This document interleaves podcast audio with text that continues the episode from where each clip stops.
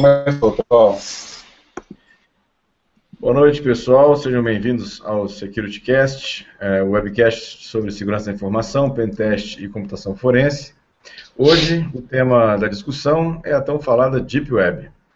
É, convido aí o pessoal para se apresentar, começando por mim aqui. Meu nome é Gilberto Sudré, sou professor, pesquisador e consultor da área de segurança da informação e perícia forense e sou coordenador do Laboratório de Segurança da Informação e Perícia Forense do IFES, Instituto Federal de Educação aqui do Espírito Santo.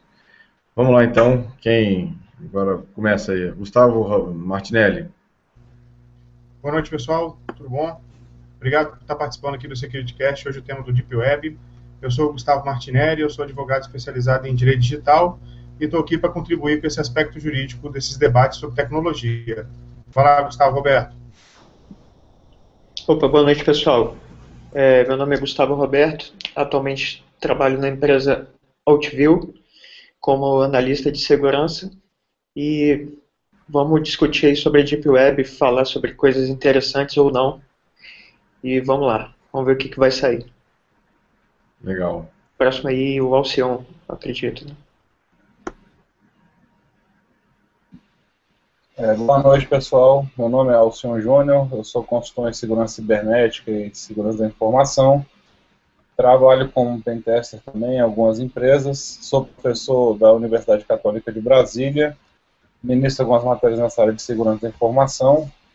E estamos aí para trazer essas informações sobre o Deep Web e esclarecer um pouco mais para vocês sobre esses assuntos. Legal. É, bom, para a gente introduzir aqui o assunto, né, já que o tema de hoje é a Deep Web, é, a web que conhecemos hoje, né, através dos mecanismos de busca, como Google, Bing, né, Yahoo, é, é, chamada de Surface Web, né, mas ela é apenas uma pequena parte dos sites que existem na internet. Então, para quem nunca ouviu o termo, a Deep Web, também chamada Deep Net, Web Invisível, Undernet ou Web Oculta, se refere ao conteúdo da, do www, ou seja, da parte da internet que não é indexada por esses mecanismos de busca. É, Estima-se que hoje 90% da internet é considerada deep web, ou seja, não está nos mecanismos de busca, estão em outros locais aí, é, espalhados que só com acessos especiais e conhecendo os links que a gente consegue chegar até lá. É uma coisa em torno de 500 milhões de sites, né, coisa parecida. Então, introduzido aí o assunto, né, eu vou abrir aí para os nossos colegas aí para começar a conversar, né, e para os nossos web espectadores aí para fazer as perguntas sobre a Deep Web e sobre a nossa nosso tema de hoje.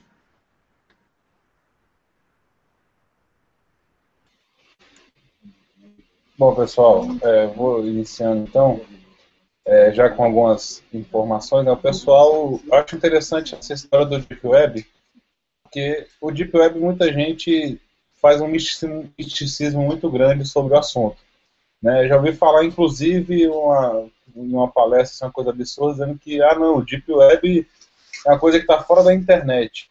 Não é bem assim que funciona. A Deep Web já tem algumas, pode ter um, um motivo de brincadeira, outro webcast nosso aqui, é, não tem como Deep Web tem que estar na internet, senão como é que eu vou acessar? Né? O problema é que para acessar ela, como o Roberto comentou, você precisa de ferramentas especiais, de ferramentas diferenciadas que vão te dar acesso a esse Deep Web. Gente estava até no, no início aqui, né, fazendo o aquecimento do assunto, conversando, falando de algumas ferramentas que seriam necessárias para isso e de que forma que ficaria mais fácil isso aí.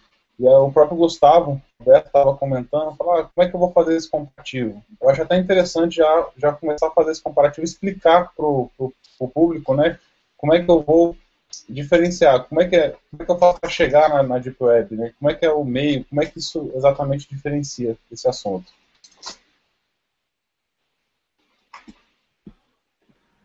Então, o, é só, só fazer uma pontuação aqui. Talvez o, o cara falou que estava fora da internet, é, mas talvez ele quis dizer com relação à indexação, né? Normalmente o Google não indexa as páginas da Deep Web. E talvez ele se referiu a isso como está fora da internet. Se não está indexado, não está na internet. Talvez ele quis abordar dessa forma.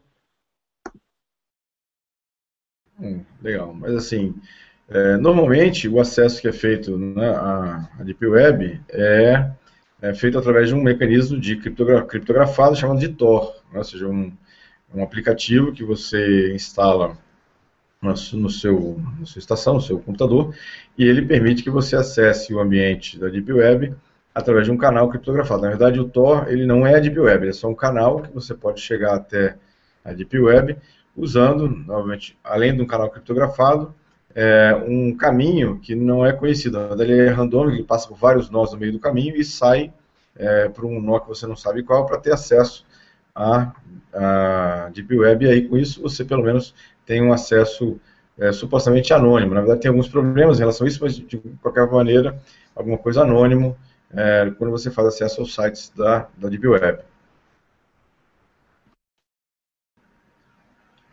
Já. Bacana. É, só te, auxiliando aí já, o, tem uma pergunta aqui do Washington Ryder né, que fala quais seriam alguns exemplos deste ambiente Deep Web? Bom, é, você encontra basicamente quase pare coisas parecidas com o que a gente tem aqui na, na web, na Surface, uh, Ryder. É, você tem blogs, você tem sites de fotografia, sites de vídeo, né, tem, como, como aqui também tem, só que os links eles são é, bastante diferentes do que a gente conhece aqui, né, até porque os links não seguem aquele aquela registro de domínio, né, e, inclusive alguns links são gerados dinamicamente que você não tem como chegar até eles né, de uma forma rápida ou direta. Então, por isso que você tem que ter, é, conhecer exatamente aonde você está querendo ir e o endereço dos links. Ela também, apesar de ter algumas ferramentas que dizem que são uma indexação, fazem uma indexação da Deep Web, na verdade é só um pequeno pedaço da Deep Web que ele indexa realmente, né, para isso. Gustavo, quer comentar alguma coisa? Gustavo Roberto, Gustavo Martinelli? Não, só assim, a questão que às vezes pega um pouco para a Deep Web, é, que, que o usuário, geralmente, tipo assim, ah, eu uso a Deep Web, então eu estou fora da lei, eu sou contra a lei, tem até aquele boato de que o FBI monitora né, a Deep Web, isso não é mentira, ele monitora mesmo, né? é, mas isso não quer dizer que a pessoa que usa a Deep Web, ela está incorrendo em crime algumas, porque não tem nenhum crime que, que diz que usar a Deep Web é crime. Agora, a única questão que pode estar relacionada é a questão do anonimato, que quando você está na, na Deep Web, em tese, você está criptografado, você não é identificado, nem, nem o seu IP, né, o IP que você realmente está utilizando. Então, é, você pode vir a ter, assim, é, talvez, não problema não, mas você pode se manifestar, e, e, na verdade o que eu quero dizer é que nossa Constituição fala que você pode se manifestar livremente, desde que você não, não permaneça no anonimato. Agora, se você só acessar a Deep Web para utilizar, para ver o conteúdo que tem lá, acessar conhecimento, enfim, isso não, teria problema nenhum. Né? Não teria nada que afrontasse alguma lei, alguma norma. Então, a, a, Deep Web, acho que essa, essa ideia de que quem usa Deep Web está é, tá marginal, é marginalizado, né? É uma questão mais para talvez afastar né, as pessoas de usar a Deep Web do que de, de outro aspecto que tenha relação com o aspecto legal mesmo. Eu acho interessante comentar, Gustavo, já que você falou sobre a questão de ilegalidade, na verdade muitas pessoas também perguntam assim, o que, que tem na Deep Web, né? Ou seja, o que, que será que lá só tem é, venda de drogas, armas, é, crimes, pedofilia? Na verdade, obviamente que tem essas coisas também lá, mas também tem muitos documentos, é, muitos, é, a parte de livros, né, material que é um material interessante para você consultar, muitas vezes é, tem um problema de violação de direitos autorais, mas assim, nem tudo que tem lá é, é crime, sexo, drogas, né, ou, ou venda de, de, armas e coisa parecida, ou venda de, de remédios. Né, tem coisas que são interessantes também dentro do lado da Deep Web. Né. Eu, eu compararia, só estender um pouco mais a minha participação aqui, a, a Deep Web é igual a uma cidade, né, ou seja, você tem lugares da cidade que são bairros é, bem iluminados, bem policiados, né, com é, uma, um fluxo normal de pessoas que passam sem nenhum tipo de problema, que você pode, poderia andar sem problema nenhum. Isso é a Surface Web. Né? É, a Deep Web é aquele bairro mais afastado, que você não tem um policiamento muito bom, que você tem problemas né, de é, criminalidade, ou seja, você ir para esse bairro, você vai ser assaltado? Não, não exatamente, mas você vai poder participar, mas é um risco maior, você tem coisas que você não sabe exatamente o que, que tem lá nesse, nesse local.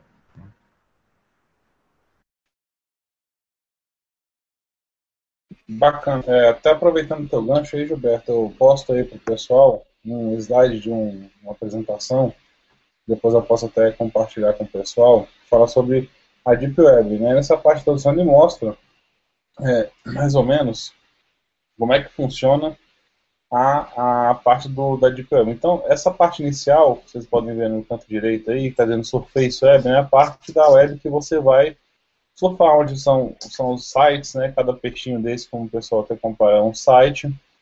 Então, é os sites que são indexados pelo Google, como comparado. E a Deep Web, né, que seria uma parte mais, mais baixa, né, ou seja, são, são locais que não seriam alcançados, talvez, pelo Google, que o Google não consegue apresentar, onde estão esses outros sites que são apresentados né, por esses canais de busca ou simplesmente canais de buscas pelo Tor, né, utilizando algumas ferramentas para acessar isso aí e assim passando a informação para o usuário que deseja aceitar. Eu acho que essa imagem traz muito bem a, a informação para apresentar para o pessoal que está acompanhando a gente. É, só uma informação aqui, é, o pessoal falou de FBI, está na Deep Web. De fato, ele está na Deep Web e, inclusive, ele prendeu recentemente aí o, o dono de um dos maiores sites de, de vendas de drogas na Deep Web e tirou o site do ar por uns tempos, mas só que ele voltou com outro nome, com outro endereço e tal, e continuou operando. Agora, eu só não acompanhei para ver se, é, onde esse site está e se ele está é, operando ainda. E uma outra coisa interessante que é, não, não se trabalha tecnicamente com dinheiro na Deep Web. O negócio deles são é, moedas virtuais, né? Bitcoins, Litecoins, essas coisas. É só essa pontuação que eu queria fazer. É, é interessante né? Lembrar também que a Deep Web também facilita ou, ou, ou permite, né? ou seja, aquela divulgação de, de, informações até muitas vezes que são sigilosas, né? ou seja, lembrando aí do Wikileaks, né, é, que usou um pedaço da Deep Web para poder é, divulgar suas informações, informações que eles tinham a, a respeito né, do governo americano. Então, ou seja, a Deep Web também é, usando, obviamente, em parceria com o Tor, também é uma forma de liberdade de expressão que você muitas vezes, como não tem uma vigilância tão grande, você pode, de certa forma, utilizar a Deep Web de forma anônima, né, isso também permite né, que as pessoas se manifestem de forma um pouco mais é, liberadas, né, ou, ou, com um controle um pouco menor sobre isso. Então, isso também, é, nesse ponto, é um ponto positivo no meu modo de ver sobre isso aqui. Quer dizer, é aquela, é aquela discussão que até eu poderia botar aqui para a gente discutir um pouco sobre isso, ou seja, que a liberdade ela tem é, dois fatores. Né? Tem a liberdade que, facilita, que é boa, porque facilita a, a manifestação pública de opiniões, né, sem o medo de represálias, mas, por outro lado, essa, esse anonimato né, é, também, é, de certo modo, pode esconder a execução de crimes. Então, é, é uma, uma, faca de dois gumes, né, essa situação. O que, vocês acham? Eu queria conversar um pouco sobre isso também, nesse, agora no webcast. Ô Gilberto, sobre essa questão do Wikileaks, é, ele, ele, surgiu na Deep Web, né, ele era acessado só pela Deep Web, e aí, na verdade, assim, o que garantia a, o anonimato não era apenas a Deep Web, não. Era a questão daquela criptografia que o Assange criou, que é aquela Hoover Rose, que é uma criptografia em camadas, que se o cara, ele poderia ser torturado, ele poderia ser é, capturado, que ele, que ele, se ele quisesse, ele revelaria só uma parte da fonte ou uma parte do material que ele adquiriu e aí ele poderia assim, né, é, ser, ser libertado, enfim, ele não, ele com essa criptografia do Assange, ele protegia a fonte. Foi isso que fez o WikiLeaks até vir para a Surface, né, para a superfície, porque ele, ele falou, bom, eu, aqui minha criptografia, não preciso mais da Deep Web, eu vou para a superfície. E aí foi a hora que ele apareceu realmente, toda a equipe da WikiLeaks apareceu. É, agora, é, essa questão do anonimato né, e poder fazer o, o, que quer é mais ou menos aquela questão do, do, tapar a cara e sair quebrando tudo na rua, né? Então, eu sinceramente, é, não, não vejo se não vejo um motivo para eu ter que me camuflar para poder fazer minha opinião aparecer. No caso da, da Wikileaks, como eu falo, a Deep Web não era um fator predominante, né, nem preponderante. Era questão do criptografia que ele criou para que as pessoas pudessem o quê? Vazar informações de crimes contra os direitos humanos, né, como aquele canal que de, uma, de, que a gente chama de mídia cidadã. Ou seja, é uma mídia que não está na mão de uma família ou na mão de poucas pessoas, como, como é aqui no Brasil, por exemplo, né, das emissoras que a gente conhece, né, e aquela mídia é uma mídia que é o povo para o povo, né, o povo ele entrega os dados e o, o povo fica sabendo por meio do Wikileaks. Né, agora, eu realmente não, não, não conseguiria assim, enxergar motivo que me levasse, a não ser que essa questão do monitoramento que os sites fazem, né, da gente enquanto a gente está navegando pela internet, a própria questão da NSA também. Mas fora isso, não vejo um motivo para eu ter que me colocar no, no, no critério de anonimato né, para poder expressar minha opinião. O que, que você pensa disso? Bom, eu, eu vou discordar um pouquinho de você nessa relação da, da máscara, né? Porque, é, obviamente, que eu sou contrário a qualquer tipo de violência, né, destruição de patrimônio público ou privado, eu também sou contra é, esse tipo de. Isso não é protesto para mim, isso é uma forma de burrice, é outra história, né? Mas, ou seja, é, agora, o anonimato, ele evita que você seja é, é, perseguido, que você seja muitas vezes assim é, hostilizado, até assim, discriminado, né, em relação a essa situação quando você tem essa situação. Então, o anonimato nesse ponto me parece um, um interessante. Se você tem uma certa é, opinião, e se, se o seu contrário é, tem um poder muito forte, se você se expõe, você acaba tendo problemas depois de, de até de, disso, daquela força e contra você. Não sei se estou sendo claro na minha colocação, mas, ou seja, é, o anonimato para você destruir ou para você cometer crimes, isso não é bom. Mas o anonimato para preservar a fonte, para que ele possa fazer a divulgação daquelas informações, isso para mim é bom e é válido. Não sei o que vocês acham, eu abrir para a discussão de vocês aí. Bem, é, a questão do, do anonimato, eu acho, você, é, tendo a visão, né, ah, o anonimato é, é interessante, não é, pode trazer problemas, sim. O anonimato vai trazer uma série de problemas como realizar coisas, né, realizar determinadas ações na, na web que a gente não vai saber qual que foi a origem. Então a pessoa pode utilizar isso aí para fazer uma coisa ruim, até como o próprio Gustavo Martinelli comentou, é, talvez roubo de senha de banco, criação de alguns scripts, o que na verdade não é, a gente não ia descobrir de onde foi a origem, não ia ter como chegar no, no autor do crime.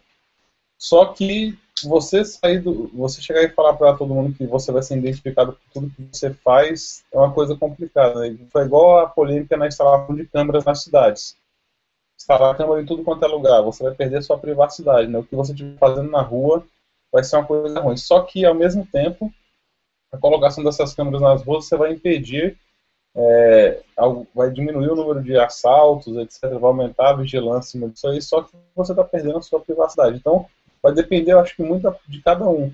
Eu não me importo, né? Eu a pessoa chega e fala, ah, você não vai ter anonimato nenhum na web, vai ser investigado, tudo que você faz, eu, eu acho uma coisa, de certa forma, interessante. Mas tem um porém, né? Será que é interessante saber tudo que eu faço também? Qual o limite dessa, né? Fica um pouquinho até naquela discussão do nosso primeiro webcast. Qual que é o limite da nossa, até onde vai o limite da nossa privacidade, né? Até onde é que eu vou ter que me expor e até onde vai, não vai expor. Daí surge até uma questão né, do próprio, acho que é Coren Robert, me desculpe por isso errei seu nome, fala assim, questão de anonimato, né, indo para um pouco mais, a parte mais técnica, o que, que vocês acham que seria mais seguro? Utilização de VPN, proxy chains, ou conectar-se a uma rede Tor, ou existem outros métodos que podem ser mais eficientes? Eu deixo até aberto aí para vocês, para a gente iniciar essa, responder essa pergunta aí do nosso ouvinte. Gustavo Roberto, quer comentar? É, pode responder, Gilberto, sem problema. Bom, é, da minha opinião aqui, acho que o, Tor é uma, uma, boa ferramenta de, de navegação, de anonimato dentro da rede, né? Só que eu queria, eu queria voltar àquele assunto que acho que é um assunto importante, gente, que é uma, é uma, é uma dúvida, né? Ou seja, acho que uma questão de o anonimato, ele é, ele é bom ou ele é ruim? Na verdade, obviamente que se você tem um, cometer um crime, né, ou vai fazer algum tipo de, de ilícito na rede, o anonimato não é bom. Mas se você vai manifestar uma opinião né, é, correta dentro de um do, do, do, da sua opinião realmente real, né, sem agredir ou sem nenhum tipo de, de ilícito, o anonimato muitas vezes protege a fonte, senão não, não faria isso, né, não, não teria a liberdade de fazer essa situação. Então, acho que, é, de certo modo, o anonimato para esse uso, eu acho que é importante fazer sobre isso. Né? É, mas não sei se alguém tem mais alguma opinião diferente dessa.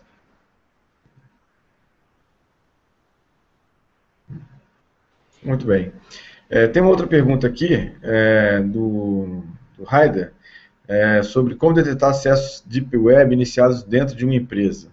É, o Heider, é, na verdade, os acessos normalmente são feitos através de um link criptografado. Né?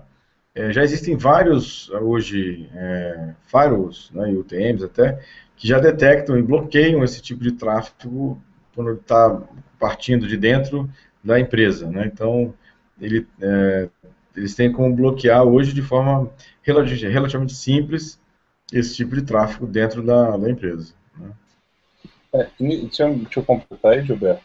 Uhum, lógico. Realmente, o pessoal fazia. Como é que fazia o tipo de bloqueio? Né? O bloqueio era feito por meio de softwares que evitavam que os seus funcionários utilizassem, fizessem, fizessem modificação nos browsers ou no próprio, nas próprias configurações do sistema operacional para que ele colocasse o endereço desses proxy chains, né, desses web proxies aí, e acessasse. Aí começaram a utilizar o Tor, né, um dos exemplos que a gente está comentando aqui, para que fizesse por lá. Então você fazia a instalação desse, desse, desse, desse programa, o programa te auxiliava a fazer a saída via esse proxy sem que você manifestasse alguma alteração no próprio sistema operacional. E aí houve esse grande problema. Como é que a gente vai bloquear? Alguns programas, é, alguns softwares de, de, de, segurança, eles começaram a fazer o bloqueio pela identidade, do, no caso, se for Windows, né, do executável desse programinha, e fazer o bloqueio. Então, quando a pessoa tentava instalar ou executar esse programa, bloqueava, como se fosse um, a identidade de um vírus, né? Você vê aquele vírus, ele faz o bloqueio. Dessa forma, também fazia do faz do do, do Tor e outros e outros parecidos desse modelo aí. É, normalmente os antivírus detectam isso como anonymizers, né? É, quando ele acha que alguma coisa pode sair anônima para a internet, ele já bloqueia ou emite um alerta para o administrador falando que, que tal máquina está fazendo, é, tentando fazer conexão anônima na internet. É, assim, basicamente o que eu vejo de, de portas, é, o pessoal utiliza bastante a porta 9050, né? Então seria é, 9050 normalmente é o, o proxy chains que usa e alguns outros que já usam por padrão, mas o ideal é, é bloquear pelos cabeçalhos dos programas mesmo, como o Alcion disse aí. Legal. É, tem uma pergunta aqui também bem interessante do Arthur, né? Obrigado, Arthur, pela participação aí, que fala sobre até que ponto vai o anonimato e o poder das autoridades sobre esse tipo de ferramenta. Lembro que ah, há um tempo teve um cara que mandou uma ameaça de bomba para Harvard o uso de Tor e acabou sendo descoberto. Bom, Arthur, o que acontece muitas vezes é que, o, apesar da, do tráfego ser anônimo, os nós de saída né, do Tor, ou seja, o, o link, o, a máquina final, né, as, todos os nós de entrada como os nós de saída do Tor, que vai fazer o, tráfego da, da, da, rede até o destino, eles muitas vezes são, são nós falsos, até ou nós é, dominados ou controlados pela própria FBI, pela CIA, coisa parecida. Então, eles, se você está conectado num nó é, desse tipo, já violado, né, eles conseguem saber quem é você e quem é, e para onde você está saindo né, na situação. Existe também um, um, trabalho até científico que eu li algum tempo atrás, que pelo poder de processamento que a NSA tem, eles conseguem monitorar uh, muitos links de entrada na rede Tor e muitos links de saída da rede Tor. E aí eles conseguem fazer uma correlação, como eles têm um poder de processamento muito grande, fazer uma correlação entre os fluxos de entrada e os fluxos de saída, localizando quem é aquele usuário que gerou aquele fluxo de saída lá no nó de saída do Tor pelo nó de entrada.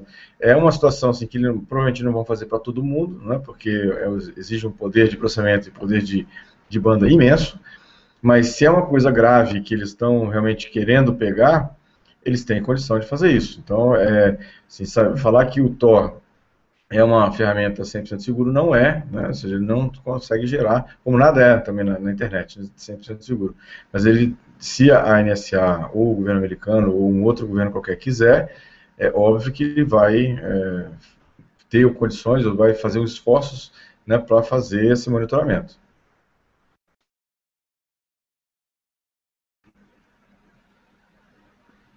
Algum comentário? Ou seja, é, qualquer coisa que ameace a, a segurança dos Estados Unidos, eles eles estão monitorando. Existem determinadas palavras-chave que só de estar tá trafegando pela web já eles já trigam a palavra automaticamente e começam a monitorar sua conversa. Inclusive isso acontece no Facebook. E esses dias eu fui mandar uma mensagem para alguém com um anexo. Ele ach... o Facebook achou que aquilo era um anexo que não não poderia estar tá indo e me emitiu uma mensagem que aquilo foi bloqueado e não poderia ser visto. Achei até interessante. Só que eu não tenho imagem aqui para compartilhar. Mas foi, foi bacana. Não era nada demais, mas o Facebook achou que sim. O, o Facebook ele divulgou uma nota essa semana falando que ele é, monitora, sim, tem uns, uns, robôs de monitoramento de chats e quando eles é, detectam palavras-chave que são de alguma um rol de palavras lá dele, ou é, algumas características do tipo assim, a diferença de idade entre as duas pessoas que estão conversando é muito grande, ou eles estão em distâncias muito grandes entre eles, né, é, eles colocam aquela, aquela, aquele chat num, tipo numa quarentena lá e desviam para um humano exatamente é, monitorar aquele, aquele link, né, aquela, aquele chat para saber se tem alguma coisa acontecendo de errado em relação a isso.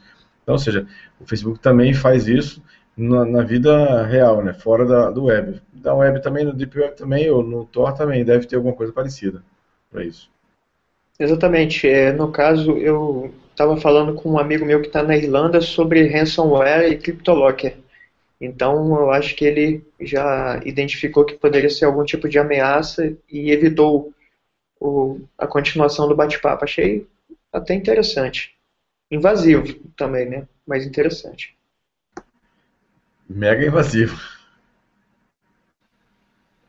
É, com essa informação e com o assunto que a gente está comentando aqui, então, acho que o Google e mais uns 15 caras da NSA estão como espectadores aí junto com a gente, com o pessoal que está assistindo.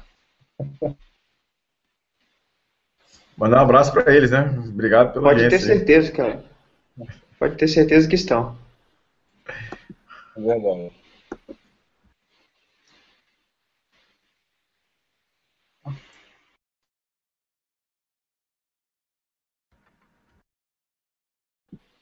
Pessoal, é, eu recebi aqui um. Desculpa, eu estava no mute, eu acho que deu algum problema. Eu recebi aqui uma pergunta, falando, foi, na, foi pessoal, né, aqui no Facebook. O pessoal comentou assim, que tipo de cuidado de segurança que eu tenho que ter, né, no, utilizando a Deep Web? Eu vou, posso ter um, posso usar normalmente, tem que ter algum, algum medo? Eu já, já falo aqui, faço abertura, né, vou, vou inicialmente já vou falando que mesmo independente de, de que tipo de navegação que você utilize, né, tanto a Deep Web ou não, eu acho que você tem que pensar sempre em segurança, tá? Então, vou pensar aqui que eu tenho que utilizar, né, aquele, aquela coisa batida, né, utilizar, se puder, algum firewall, pode ser até um, um, um gratuito ou um pago, né, um antivírus que você vá, que, que esteja atualizado, né, com as vacinas em dia. E lógico, né, a gente sabe que o mais importante de tudo, tanto a segurança de um e de outro, elas, você tem que ter da mesma forma. Óbvio que se a gente está falando de Deep Web, o monitoramento de quem provê os serviços né, de site e a fiscalização, como a gente sabe, é bem menor do que uma fiscalização que é feita na Web Surface. Obviamente, os links que você vai olhar lá, a quantidade de links que você está observando pode ser que a diferença seja absurda né, muito, muito menos seguro do que a Deep Web, a, a Web Surface normal. Mas a segurança tem que pensar em, em ambas as, as camadas que você for navegar, a Deep Web ou não. Eu ainda iria um pouco mais. Desculpa, quer não, falar? Pode falar, pode falar. Não, pode falar. Eu ainda iria um pouco mais longe e talvez construísse uma máquina virtual para ter acesso à Deep Web. Por quê? É, normalmente, quando você está acessando a partir da sua máquina e ela tem um antivírus, ela vai começar a apitar loucamente, né? Porque você, é, estando conectado, você recebe muitas tentativas de invasão e tal.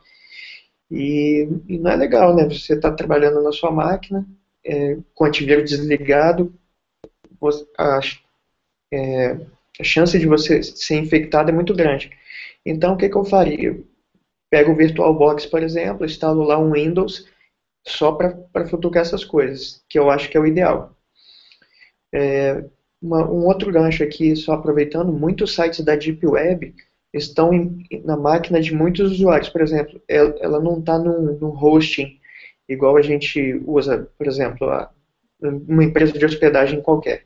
Muita gente hospeda o site na própria máquina e se por acaso a Polícia Federal, FBI e afins baterem lá na casa do cara, o cara destrói o HD ou faz alguma coisa do tipo e, e assim vai. Então, é, muito site está hospedado na máquina de, de, usuário e nunca se sabe o que, que o cara coloca ali naquele site também, né?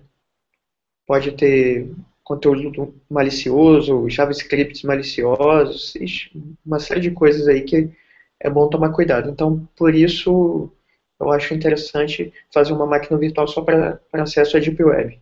Caso o cara seja futucão né, e, goste de, de, mexer com essas coisas. Ou se quiser apenas olhar, basta tomar os, os devidos cuidados com segurança normal mesmo, que eu acho que já é um, um bom caminho. Exatamente, eu ia falar exatamente isso, Gustavo, de usar uma máquina virtual, só que pode ser uma máquina virtual em Linux, né? Acho que é um pouco menos, menos é, vulnerável do que o do que do Windows. Tem esses problemas, mas um pouco menos vulnerável do que isso e, e aquele ideia do bom senso, né? Se você vai fazer alguma coisa, olha, mas não, não, não toca, né? Como diz, né? passeia, dá uma olhada lá, mas cuidado onde você vai. Mas é, é por aí, exatamente. Né? Isso mesmo. De certa forma, é, navegar pela Deep Web é uma coisa bastante estranha também. Você se depara lá muitas vezes com um site de pedófilos, assassinos, é, pessoas que fazem experiência com seres humanos. As coisas mais bizarras você consegue encontrar na Deep Web, mas como o Gilberto falou também, é, muitos documentos bons, documentos vazados, digamos assim, livros e tal. Tem muita coisa boa disponível. Porém, tem, eu acho que tem muito mais coisa ruim disponível do que coisa boa. Pelo menos é, o que eu andei pesquisando e que me deparei foram bastante coisas horríveis. É, o problema da Deep Web assim, é que você às vezes acha uma coisa interessante, conteúdo bom, você até salva aquele link, mas daí depois ele não funciona mais, né? Assim, isso não é, não é garantia de que aquela URL vai ser acessível novamente. Uma vez eu achei um site cheio de livros de filosofia em português, né, praticamente tudo domínio público já também. Né, e quando eu fui voltar para baixar mais alguns, não, não, não tinha mais o, o, link lá. E aí você não acha. Então, aqueles mecanismos de busca, você tem que utilizar eles e achar e fazer proveito na hora também, que não é aquela URL não vai ser fixa, não. Aquele servidor ele pode, como o Gustavo falou, tá, tá na máquina de muito usuário, ele pode não estar tá funcionando mais a próxima vez que você voltar na Deep Web. Exatamente, Gustavo, é isso aí. É, Para vocês terem uma ideia de quão bizarro pode ser navegar pela Deep Web, é, existem sites, por exemplo, lá fora, é, que você pode contratar um assassino, por exemplo. Você contrata um assassino, paga ele e fala o endereço da pessoa e ele vai lá fazer o serviço. É bizarro, mas acontece. E tem outras porcarias, tipo site de mutilação, de site de anorexia, é, quem tiver curiosidade, procurar aí Lolitas e Gore, vocês vão ver bastante coisa feia, digamos assim.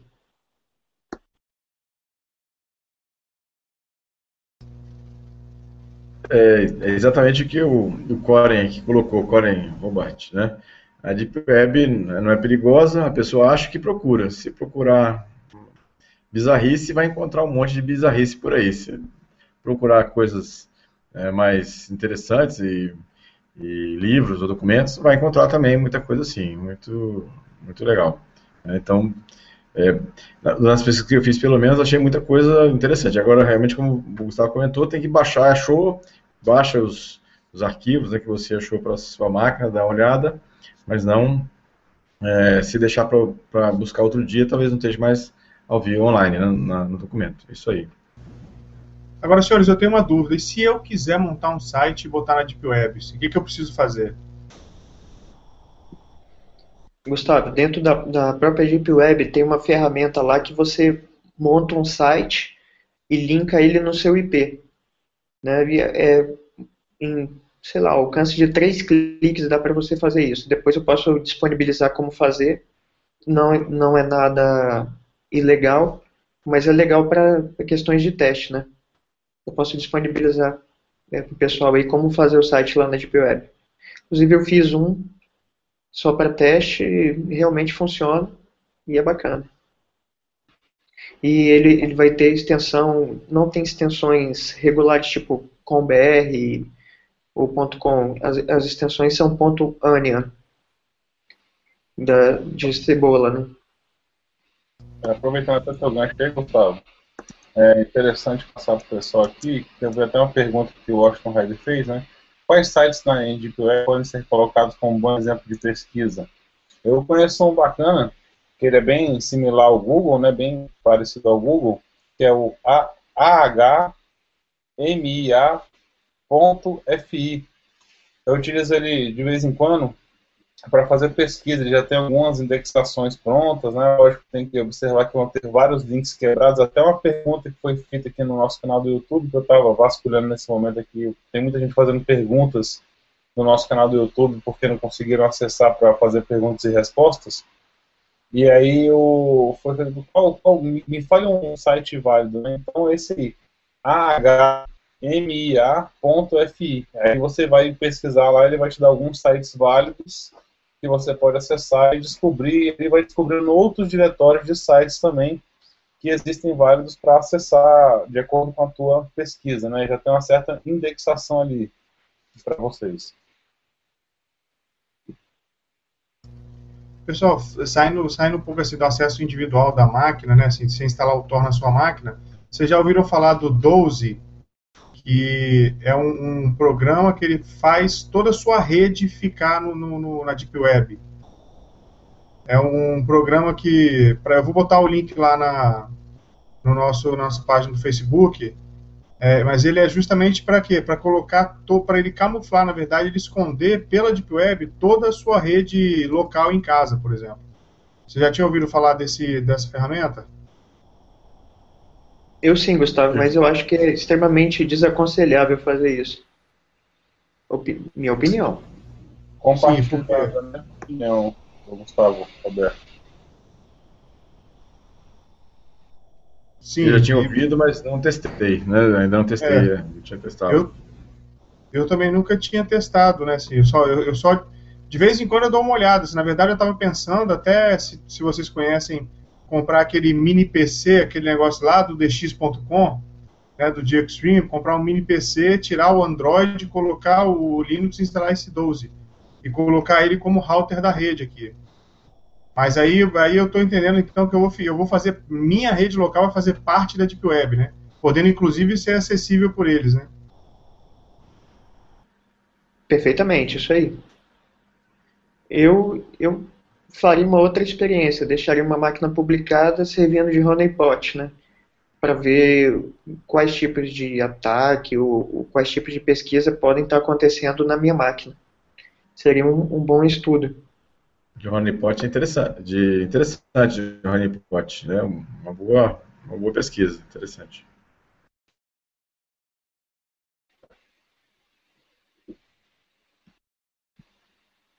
É, pessoal, tem uma, pergunta aqui. Ele fala, já é uma questão, uma parte um pouco mais técnica, né, é, saindo um pouquinho, não saindo do assunto, né, mas já falando um pouco do assunto de segurança, ele falou se é possível tomar controle de uma máquina sem acesso físico, sem instalação de trojans ou keyloggers ou um VNC. Por exemplo, ele fala do duro de matar quatro. Né? Ele pergunta, é um exagero o que acontece ali?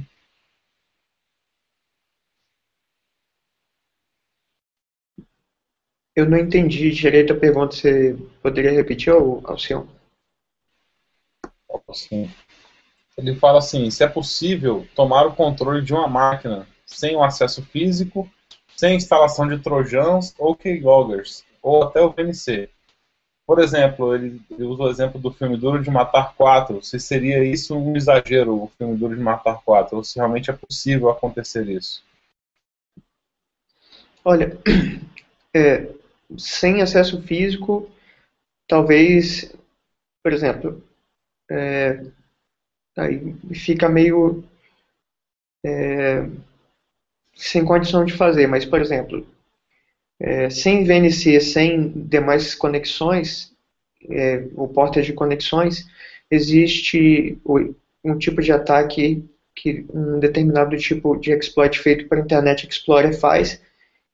Que que, que acontece? É, o usuário malicioso submete aquele link, o link aparentemente é um link válido, não tem cara de link malicioso, porém quando a pessoa vai abrir o link, ela encontra a página da internet, executa um JavaScript em background e aquilo ali sim te abre uma porta de conexão para o hacker, ou, ou para o usuário malicioso no caso, que com isso ele tem acesso à sua máquina. Isso aí aconteceu inclusive no Google, eles estavam usando uma versão desatualizada do Internet Explorer. Então, o, o usuário malicioso enviou o link, o camaradinha lá clicou e simplesmente foi infectado e deu, uma, deu a shell para o atacante. E com isso ele conseguiu acesso a mais máquinas do Google, já que estavam na rede interna, né? Ele foi só navegando entre as máquinas e quando eles foram ver tinha um, um ataque de grandes dimensões lá dentro. Mas é, depois que foi descoberto, foi rapidamente tratado. É, uma das áreas de, de, proteção que dizem é o tal do. Uma das formas de proteção, na verdade, que dizem é o tal do air gap, né? Ou seja, você ter um computador que está desconectado de tudo, inclusive de rede sem fio, de rede cabeada, de tudo. E aí vocês ouviram sobre um, um tipo de ataque que é feito via ondas sonoras, via, via som? Chegaram a ouvir sobre isso? E aí, o que vocês acham dessa situação? Será que é só um fax ou é verdade? Não, eu, eu acho plausível. Eu acho plausível. Por exemplo, é, tinha um exemplo antigamente que chamava Tempest for Elisa, né? Que dava para você emitir uma onda através do monitor, por exemplo, e tocar no rádio, ou alguma coisa vice-versa. Então, acho bem, bem plausível acontecer esse tipo de ataque. E parece que alguns processadores de algum fabricante aí consegue receber algum tipo de sinal via wireless, eu posso estar falando bobagem, mas ele via wireless ele recebe comandos e consegue ficar disponível para o atacante. Eu posso até pegar mais informações sobre isso com um amigo que trabalha na Intel. Essa é uma situação grave, porque você imagina que está tá isolado, sua máquina está isolada de tudo, né? não tem rede, não usa pendrive, é, e aí aquela informação teoricamente não vai ser vazada, e quando você abre, assim, se dá conta que foi invadido, ou, instalaram, ou alguém tem acesso, né, como foi perguntado aqui, a máquina sem ter acesso físico à máquina em si, né? Então isso é bastante grave. Eu tinha visto relatos, até é, provas de conceito de captura de informação, né? ou seja, captura de informação de teclado, captura de informação de chaves criptográficas, só é, monitorando o som ou monitorando ondas eletromagnéticas emitidas pelo monitor ou pelo, pelo próprio processador. Agora, você injetar um código através de uma situação dessas de pelo, por ondas sonoras é realmente surpreendente. É, essa coisa funcionaria parecido com o Wake Up On não tem? Quando você acorda o, o uhum. computador com um código com uma conexão TCP, por exemplo, é alguma coisa similar acontece nesse tipo de processador. Não sei exatamente qual, mas eu posso dar uma pesquisada. Mas que existe, existe.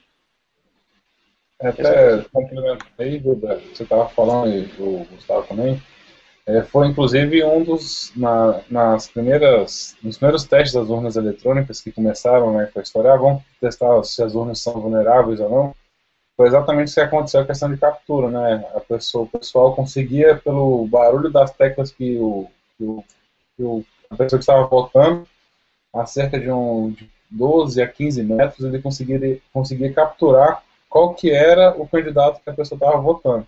Então, se pensando numa coisa maior, né, se tivesse todo mundo capturando as informações, a, quantidade real de votos e etc. poderia ser capturada durante o, a votação. Mas realmente só a captura, né, a injeção de código, agora que está iniciando, um, não somente por, por ondas sonoras, mas sim pelo ataque de Bluetooth, né, não por inserção, que é aquela questão de.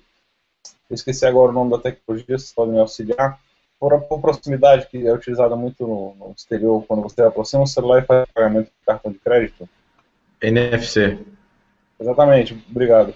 O, utilizando a tecnologia de NFC, o pessoal já está fazendo alguns ataques. Então o pessoal fica utilizando alguns carros, passando com máquinas dentro de metrô, encostando e atuando em cima de algumas vulnerabilidades existentes e não injetando também, mas já capturando. Mas existem alguns sites que dizem que já é possível injetar, enxertar de algum tipo de script no celular da pessoa para rodar um, programa ou executar alguma coisa malicioso para roubar informações daquele telefone, tablet ou dispositivo móvel que utiliza essa tecnologia aí. É, a questão do, dos bips da tecla, eu penso nisso todo dia quando eu vou pagar lá o, o almoço no restaurante. Se, se tivesse um cego do meu lado e, e ouvisse bem, com certeza ele saberia os quatro primeiros dígitos da, da minha senha. Porque cada bip daquele é uma frequência e corresponde a uma tecla. Né? Então é. Um cego roubaria facilmente seu cartão de crédito. Facilmente.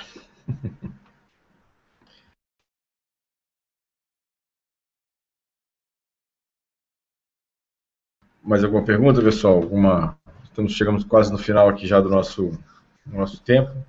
Mais alguma eu colei, colocação? Eu colei.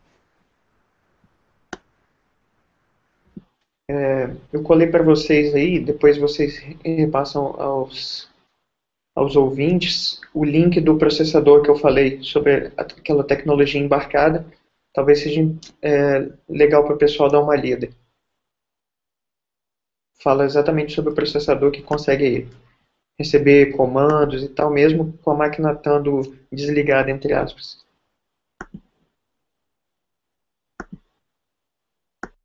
Um grande risco de, de segurança nessa situação.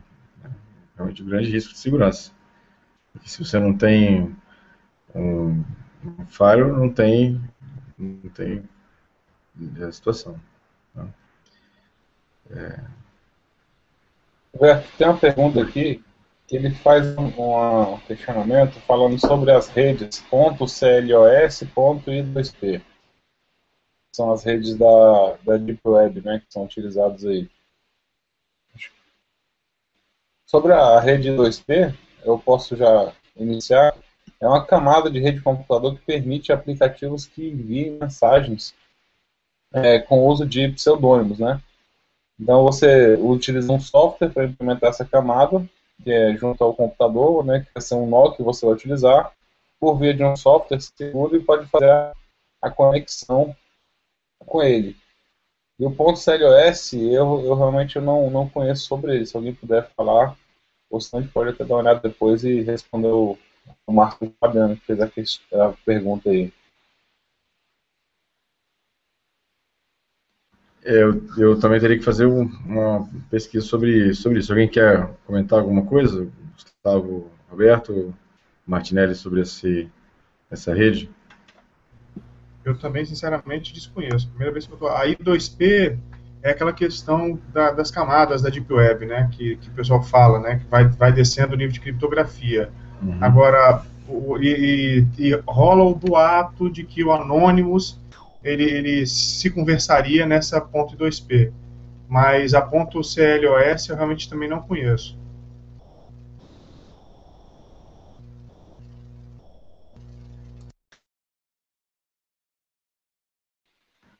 Mais alguma consideração, pessoal? Estamos caminhando aqui para o fim. Alguém tem mais um comentário? Eu gostaria que tivesse mais perguntas. Será que tem alguma pergunta a mais aí para a gente responder? Ou tá, já está no tempo já também, né?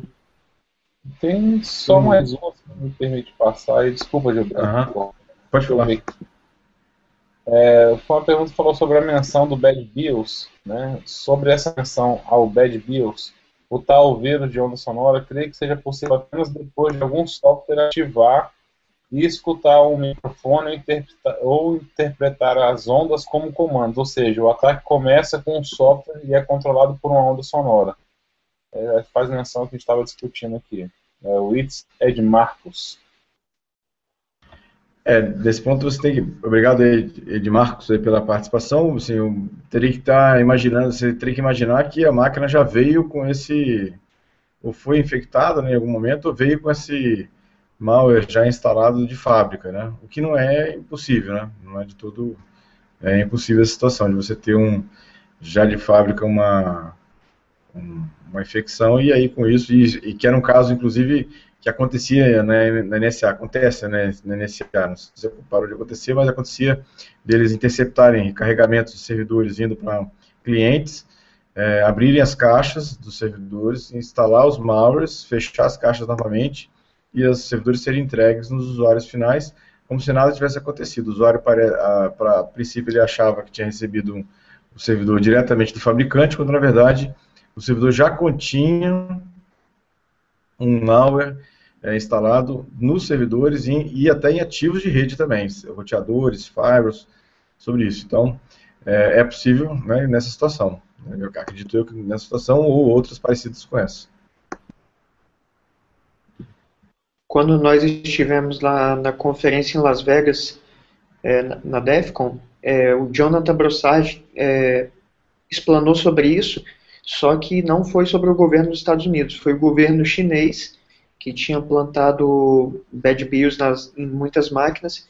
Inclusive, no meio da apresentação, o Jonathan foi fez um acesso a uma máquina que estava lá na China e teve acesso ao Windows da, da pessoa normalmente. Se lembra disso, Gilberto e Gustavo?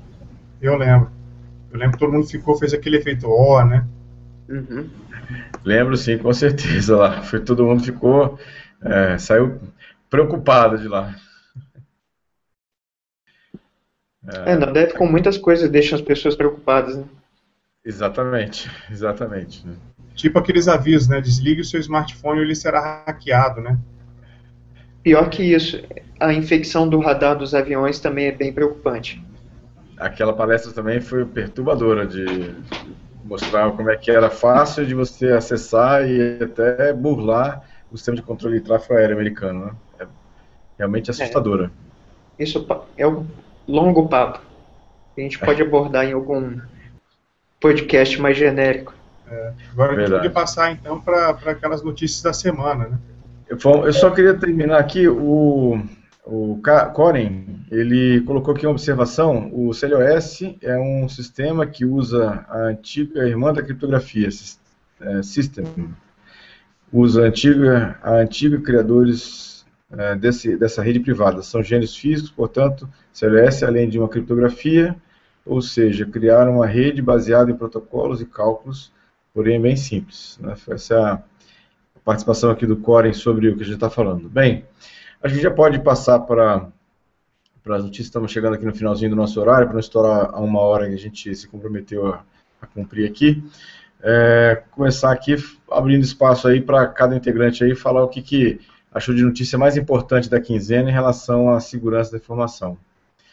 É, e aí, posso já começando aqui, é, já que a gente está falando muito de Tor, eu selecionei aqui uma, uma, uma notícia que é bastante interessante e tem a ver com Tor. Na verdade, o governo russo está pagando 110 mil dólares para quem tiver algum método de identificar usuários do Tor. Então, aí o governo é, russo está né, aí meio que botando aí uma, um resgate, aí uma, uma, uma vantagem de dinheiro aí para quem der alguma dica ou alguma técnica, né, alguma sugestão de como identificar usuários da Reditor. Veja que a Reditor tem incomodado, acredito eu, e por isso que eles foram lá e fizeram essa, essa é, proposta né, de cancelar o. de, de ter alguém, ver se alguém ajuda a fazer a identificação do usuário do Tor. Bom, quem quiser, quem, quem quer continuar aí a, as notícias da semana aí?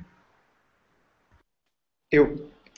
É, bom, minha notícia escolhida foi a infecção massiva de vários sites é, que utilizam WordPress.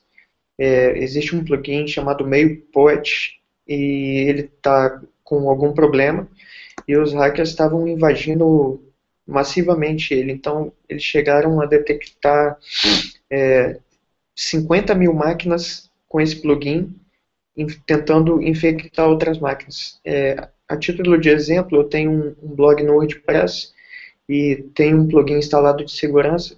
Só em algumas horas eu recebi 60 e poucas tentativas de conexão é, no meu WP Admin, que é a página de administração do WordPress. Então essa notícia eu acho que foi bem importante para essa semana. Legal. Alcion?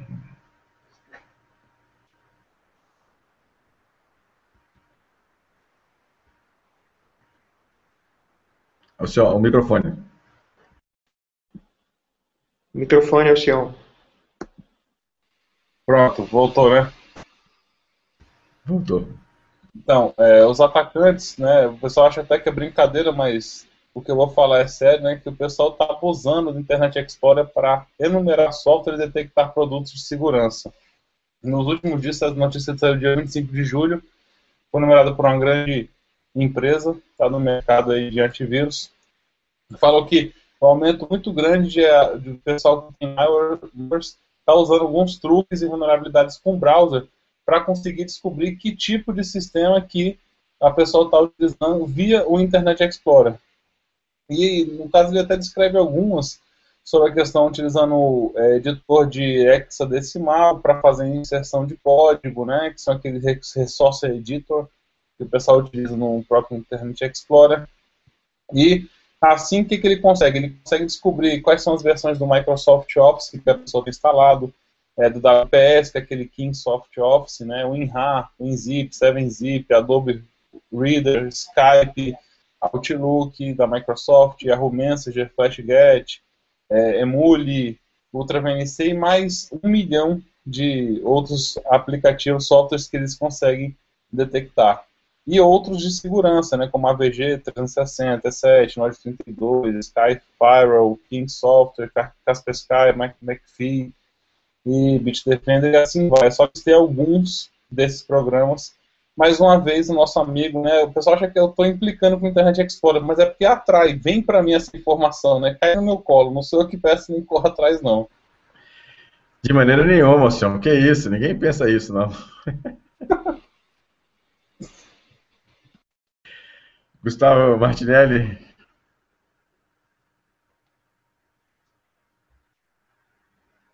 Opa, estava aqui tentando tirar do mudo do microfone aqui.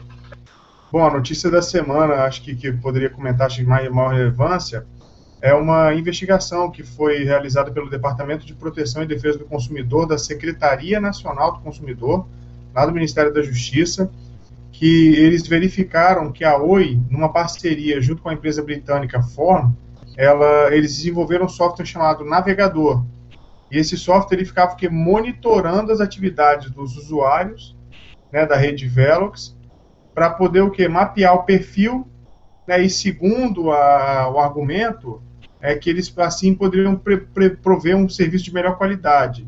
Mas na verdade isso, isso quebra né assim uma série de, de preceitos legais além de ferir que até o Marco Civil com a questão da neutralidade da rede e outras coisas então eles foram a Oi foi multada em 3,5 milhões de reais né, por infringir o Código de Defesa do Consumidor. Oh, que maravilha, hein? É sensacional, hein? É, isso é, isso é para. Porque a gente sempre tem aquele costume de achar que ah, não acontece nada com as empresas, enfim. Né, eles foram. É, foi, foi feita a investigação por iniciativa né, da, da, do próprio Departamento de Defesa do Consumidor. E aí, quando eles constataram, eles juntaram as evidências, foram lá aplicar a multa. Né, e foi utilizado o próprio Código de Defesa do Consumidor para chegar na menção desse valor, né, de 3,5 milhões. É, verdade, verdade. É, bem, pessoal, uh, vamos é, fazer o um encerramento então aqui, né? Quero agradecer o pessoal que acompanhou a gente aí durante o Security Cast, obrigado aí pelas mensagens, aos participantes aí que acompanharam a gente durante todo aí o, o caminho, mandaram perguntas em relação a isso aqui.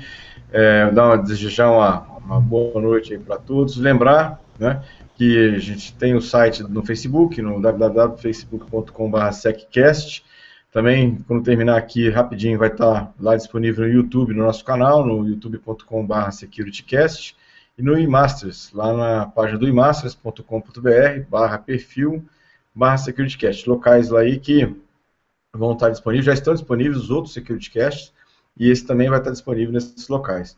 Obrigado mais uma vez a participação de, de todos, Gustavo, Gustavo Roberto, Martinelli, o Sion aí também, pela, pela participação aqui. Lembrando que o nosso próximo Security Cast é no dia 11 do 8, né? Aqui em relação a isso. E aí o pessoal que está nos ouvindo aí, é, conto com vocês aí para sugestões aí de novos temas, né, novos é, assuntos aí que a gente vai fazer. Vou, então, agora, já deixar me despedindo aqui, abrir espaço aí para cada um aí se despedir também do pessoal.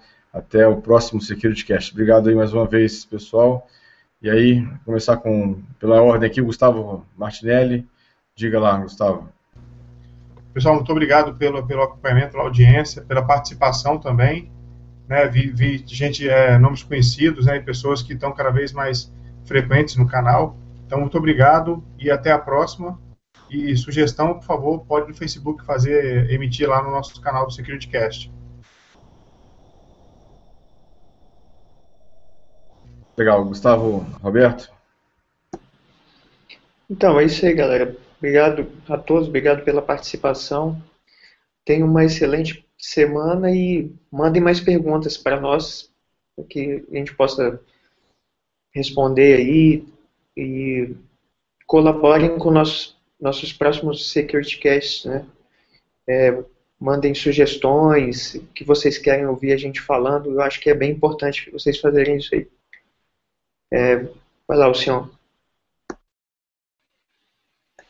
É, senhores, agradecer a todos aí, é, dar uma boa noite a todos. Como o próprio Gustavo Martinelli comentou, né, nomes que já estão acompanhando a gente há um bom tempo, novos nomes, né, espero que esses novos continuem, inclusive contribuam não só com perguntas, mas como informações que talvez a gente não tenha conseguido passar durante a, a transmissão e que o nosso canal, como o próprio Gilberto comentou também, está lá aberto, então façam perguntas que talvez a gente não tenha conseguido responder aqui no nosso canal, que a gente vai lá no dia da semana respondendo e contribuindo para os próximos webcasts que estão para vir. Agradecer a todos, boa noite e até a próxima, próxima webcast, dia 11 de agosto.